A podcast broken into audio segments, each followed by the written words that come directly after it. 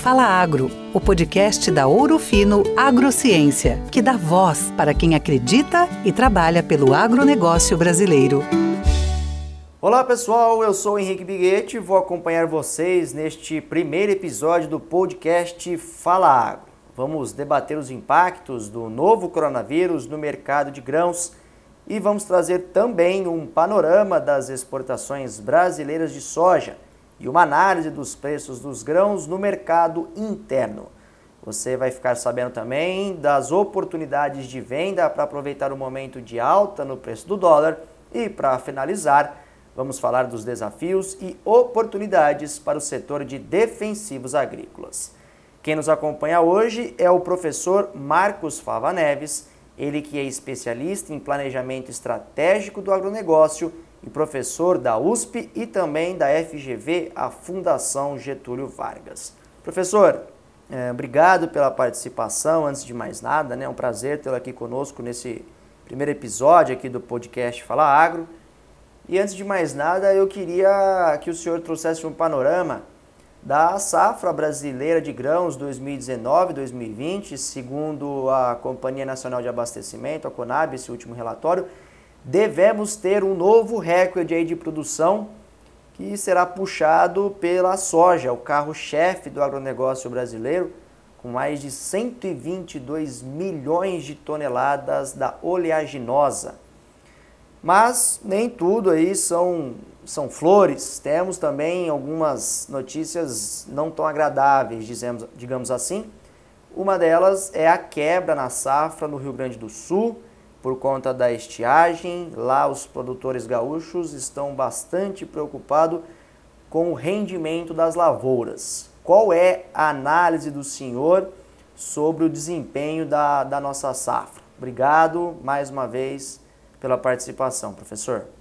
Bom, a Conab acabou de soltar a, a última previsão dela e nós estamos com a safra mantida, safra recorde, é, provavelmente 252 milhões de toneladas, vindo bem em praticamente todo o Brasil, lamentavelmente apenas o Rio Grande do Sul e algumas outras é, regiões, mas aí não é um estado, uma região pequena, tiveram uma frustração muito triste nesse momento. Mas para o Brasil é algo extremamente importante nessa nesse cenário de, de crise que nós estamos vivenciando, tanto na parte econômica quanto na parte de saúde, na parte sanitária, você ter um volume de produção desse a um preço bom, vai dar uma renda no campo muito importante e, mais uma vez, nós veremos a agricultura ajudando a levantar o Brasil. Então, vem em boa hora. Minha preocupação nesse momento é que não pode faltar chuva na segunda safra de milho, porque ela será fundamental tanto para o mercado interno quanto para as exportações como para a produção de ração. Esse é o ponto que a gente tem que olhar agora, mas é uma beleza de safra, acho que todo o agro brasileiro está de parabéns. Doutor Marcos, falando um pouquinho ainda sobre a safra de soja, uh, após a colheita a gente enco se encontra agora num momento muito importante, que é o momento em que o agricultor irá fazer a negociação do grão, né? Algumas consultorias aí já estimam que pelo menos 20% da nossa safra já foi comercializada, que também seria um recorde para esse, esse período do ano aqui, meados do mês de abril. O senhor acredita que quais fatores têm motivado esse, essa comercialização antecipada e se é um momento de fato oportuno para o pro produtor travar uh, as vendas, já olhando um pouco para o preço do, do, do dólar, que tem favorecido bastante a formação da cotação?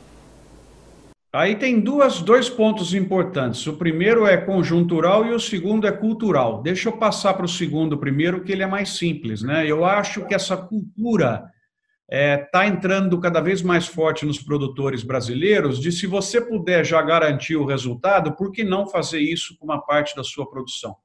Né? Então, eu acho que isso é uma cultura de segurança, principalmente para você lidar com as suas dívidas. Então, já deu o resultado com esse é, valor em reais, e eu sei mais ou menos qual é o meu custo de produção, tudo bem, vamos vender uma parte e já garantir esse resultado. Eu acho que isso é muito interessante, é um comportamento que eu recomendo, inclusive.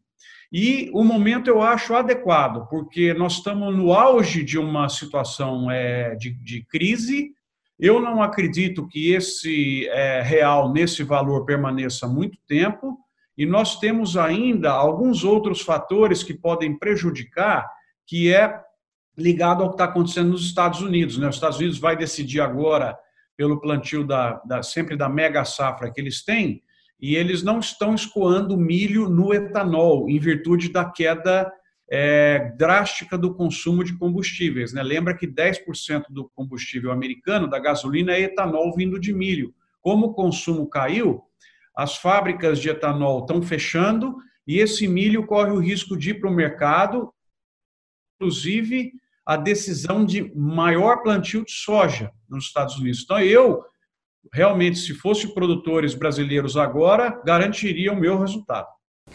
Legal. Doutor Marcos, falando um pouquinho agora sobre as exportações, que é um fator extremamente importante também aqui para a nossa soja brasileira. Uh, apesar de toda essa pandemia mundial, os embarques brasileiros seguem a todo vapor aí, principalmente da soja. A China ainda continua uh, sendo a principal comprador né, da nossa soja. Como é que o senhor acredita que deve ser esse cenário também de, exporta de exportações para os próximos meses? Podemos ter aí uma oportunidade de negociar a nossa soja não só com a China, mas também com outros mercados diante dessa pandemia? Eu acho que é uma notícia boa. Continua é, esse volume de exportações. Em abril, é, provavelmente vão bater recorde de embarques, é, com um preço em reais interessante. Então, veja que bacana todo esse recurso entrando no Brasil. Nós temos aí é, o acordo comercial entre China e Estados Unidos, que pode levar os chineses mais adiante a privilegiarem um pouco mais a soja americana. Mas, nesse momento, quem tem produto de forma competitiva para oferecer é principalmente o Brasil, então eu acredito sim que continua a, as boas notícias na exportação de grãos, até porque o câmbio tem nos favorecido bastante. Doutor Marcos, agora o senhor já disse é, como o dólar tem favorecido sim a formação dos preços e que é um momento oportuno para o produtor até realizar as, as vendas, as travas, né? Da soja, mas o agro não para, o produtor colhe uma safra, já pensa na outra, já começa a se preparar pra, para a safra seguinte. E a gente sabe também que a, a cotação da moeda americana tem uma influência muito grande ali no custo, principalmente no custo dos insumos, né?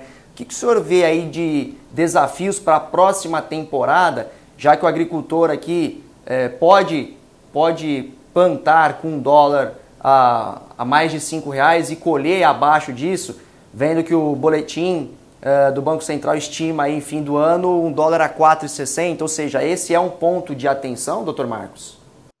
De total atenção, até por isso que ele deve travar, né? Ele tem que tentar vender ao mesmo câmbio que ele está pagando os insumos. Por isso está ligado à nossa, ao nosso debate anterior, que é algo extremamente fundamental para fazer nessa hora o que está acontecendo no mundo é uma coisa completamente surreal. Né? Então, se você chegar e olhar os relatórios dos bancos, das grandes consultorias, né, até as próprias coisas que a gente escreveu em dezembro, ninguém falava que o câmbio ia acima de 5, de jeito nenhum, nenhum banco, nenhum relatório. Ninguém falava que o petróleo vinha abaixo de 20 dólares. Então, esses fatos que aconteceram nos últimos 60 dias, na minha carreira profissional, são inéditos. Então, é hora de ter muita segurança, de travar, de, de tomar cuidado, porque em voltando à normalidade, né, e a gente espera que isso aconteça rápido,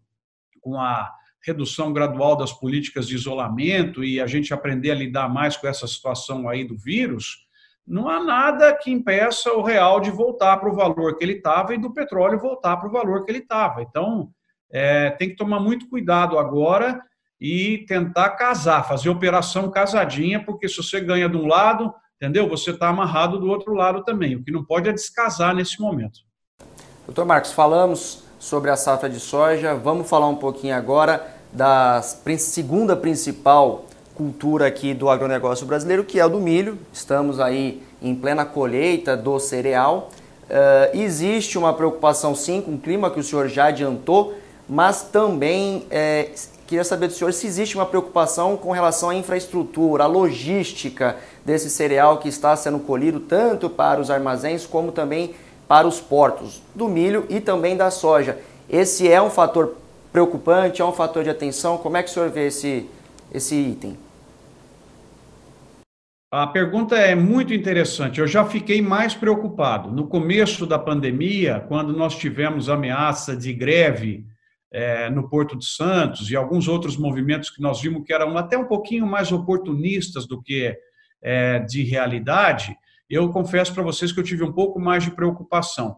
Mas como essas são atividades que não são intensivas em mão de obra e as cadeias de logística, portos, rodovias, caminhoneiros, todo mundo trabalhando firme e forte, eu não vejo risco nesse momento, a menos que haja uma grave deterioração do quadro no Brasil, que aparentemente é, não deve acontecer, eu não vejo riscos de, de, da logística funcionar bem para os grãos no Brasil. Onde a gente corre um pouco de, de risco, e já está acontecendo muito nos Estados Unidos, nós temos que rezar e tomar as providências que as empresas já vêm tomando para não acontecer aqui, são nas fábricas, é, nos frigoríficos. Né? Lá nos frigoríficos americanos, nós temos um conjunto grande de empresas que está fechando por conta de um elevado grau de contaminação, empresas na área de suínos, bovinos, né? Isso a gente não sabe ainda em que pé que vai parar, né? qual é a dimensão que isso vai acontecer. Mas se acontecer aqui no Brasil também, por isso que todo o esforço agora é necessário, nós podemos ter problema também de consumo de grãos, de rações e distúrbios nas cadeias produtivas que seria lamentável ter nesse momento aqui no Brasil. Então, todo cuidado é pouco. Nossas grandes empresas e frigoríficos, cooperativas, tem que fazer o máximo possível para que a gente não corra o risco que hoje está correndo os Estados Unidos e países europeus também. Doutor Marcos, mudando um pouquinho agora, falando de um outro assunto que também é muito importante para o setor, que é a questão do crédito agrícola. Nos últimos anos, o agronegócio vem enfrentando, vamos chamar assim, uma redução da disponibilidade dos volumes oferecidos principalmente pelo setor público, certo? A gente vê participação uh, de outros bancos, de outros mercados ofertando esse crédito e a gente volta a ter uma situação muito atípica. O senhor já disse que, pela sua longa experiência, nunca viu nada parecido ainda. E, como nós falamos no começo dessa entrevista, algumas regiões, principalmente como o Rio Grande do Sul, estão enfrentando um, um desafio ainda maior que é por conta da seca.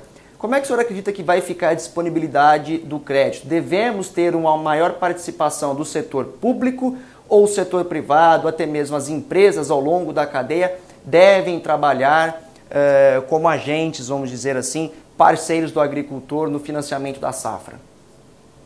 Olha, é uma resposta bem complicada pelo fato, pelo momento que nós estamos vivendo. Então, vamos separar o Rio Grande do Sul. O Rio Grande do Sul merece uma atenção especial do governo em virtude do problema natural que nós tivemos lá de seca, né? Agora, quando você vai para o restante do Brasil pedindo dinheiro, nós temos que ver o seguinte, que é, agora está todo mundo pedindo dinheiro. Antigamente era a agricultura precisando demais, até pelas características que a gente entende que a agricultura tem e que precisa, né, porque ela faz um investimento lá para trás para receber o dinheiro mais lá para frente, então tem um descasamento de caixa que é muito complicado. Mas nós temos que entender que o cobertor do Brasil é curto e está todo mundo precisando de crédito agora, vai todo mundo precisar de impulso, desde o setor de restaurantes, a saúde demandando um dinheiro brutal. Então, é um momento complicado para a questão de crédito. E também você tem movimentos que foram, de certa maneira, oportunistas de recuperação judicial e outros que tentaram pegar carona na questão da Covid para justificar uma, uma inadimplência, que tiraram, e fora a questão macro mundial, que tiraram um pouco a confiança do sistema. Então, o sistema privado, principalmente, está retraído em é, oferecer crédito. Essa é uma outra complicação. Eu vejo nesse momento uma grande oportunidade para as cooperativas de crédito e para as cooperativas darem uma mordida mais forte por causa ah, dessa retração que aconteceu no sistema. Então, eu acho que se eu tivesse à frente delas, eu entraria pesado agora para pegar um share maior, porque ela sabe que vai ter a produção, ela conhece a base de, de clientes, enfim, eu vejo uma saída muito importante por aí, para tomarem um espaço maior do mercado e aí ficarem. Doutor Marcos, só para finalizar, nós já falamos dos desafios para os agricultores, o senhor citou as cooperativas. Queria que o senhor falasse um pouquinho agora o que, que o senhor vê de desafio e oportunidade para o setor de insumos, por exemplo, no caso de defensivos agrícolas, nos últimos anos nós já tivemos, enfrentamos problemas com a disponibilidade de matéria China, de matéria-prima, perdão, que vem em sua grande parte da China, que foi o epicentro né, dessa pandemia. E o que, que o senhor é, visualiza aí de desafio, mas também de oportunidade para o setor de insumos? Ah, principalmente para as empresas de defensivos, né? Eu acho que assim tem um, uma sugestão enorme de estratégias para serem feitas, né? Mas uma delas é cada vez uma proximidade maior, né? Da da sua base de clientes, canais, cooperativas e as relações diretas com produtores.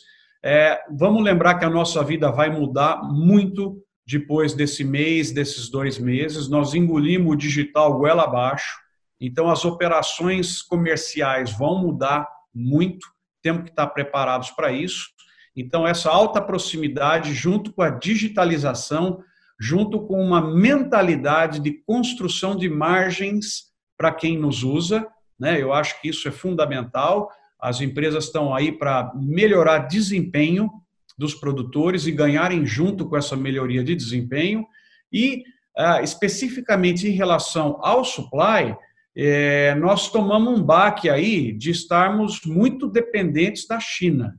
Esse é um ponto em que toda a sociedade mundial, não são só as empresas que estão instaladas no território brasileiro, vai começar a buscar alternativas de suprimento.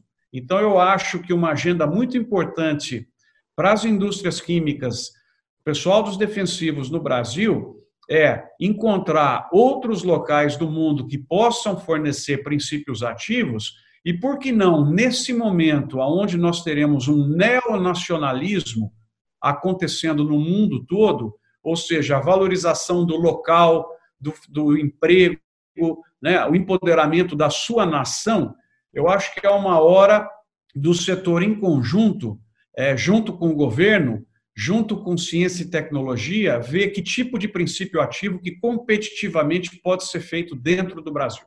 Se eu posso dar um recado agora pós o vírus, é olhar um pouquinho para isso e ver o que, que daria para ser internalizado de maneira competitiva aqui no Brasil, o que é que nós precisamos para que isso aconteça. Esse seria um pouco o meu quadro da agenda estratégica do setor de defensivos. Doutor Marcos, muito obrigado pela participação. Doutor Marcos falou agora há pouco sobre essa digitalização, esse processo de transformação digital das empresas. Nós estamos realizando essa entrevista utilizando uma ferramenta de comunicação, seguindo ah, as normas dos órgãos de saúde para respeitar o isolamento social, nos adaptando também a esse novo cenário desafiador. Doutor Marcos, muito obrigado pela participação. Foi um prazer bater esse papo aqui com o senhor e deixar as portas abertas para que venha mais vezes. Eu agradeço muito vocês por essa preocupação e principalmente pelo fato de levarem às pessoas essas informações, porque o nosso objetivo é ajudá-los na tomada de decisões. Agora, ouvir as demais pessoas é um momento muito importante, porque, como eu costumo dizer, as variáveis estão variando violentamente. Então, ouvir os demais para formar a nossa opinião e tomar a decisão adequada é o momento de fazer isso e vocês contribuem com as pessoas. Legal, professor, muito bacana. Com isso a gente encerra então com chave de ouro esse primeiro episódio do podcast Fala Agro, podcast da Ouro Fino Agrociência. Nós vamos ficando por aqui. Um tema difícil, notícias bastante desafiadoras para o setor, mas informação extremamente importante para que o agronegócio brasileiro possa mais uma vez superar esse desafio, superar essa crise e seguir, né, com o seu papel de protagonista na economia do nosso grande Brasil. Para você acessar outros materiais, você pode ir lá no nosso site ourofinoagro.com.br barra canal digital. Lá você confere outras entrevistas, caso você queira ver no seu celular ou no seu computador. E você também pode se cadastrar no nossa, na nossa página aqui do podcast, no podcast Fala Agro, para você receber notificação toda vez que a gente atualizar aqui o conteúdo. Obrigado pela sua companhia, uma ótima semana e até a próxima. Essa foi mais uma edição do Fala Agro, o podcast que é a voz do agronegócio brasileiro. Assine o nosso canal e fique por dentro dos principais acontecimentos do setor. Juntos, reimaginamos a agricultura brasileira.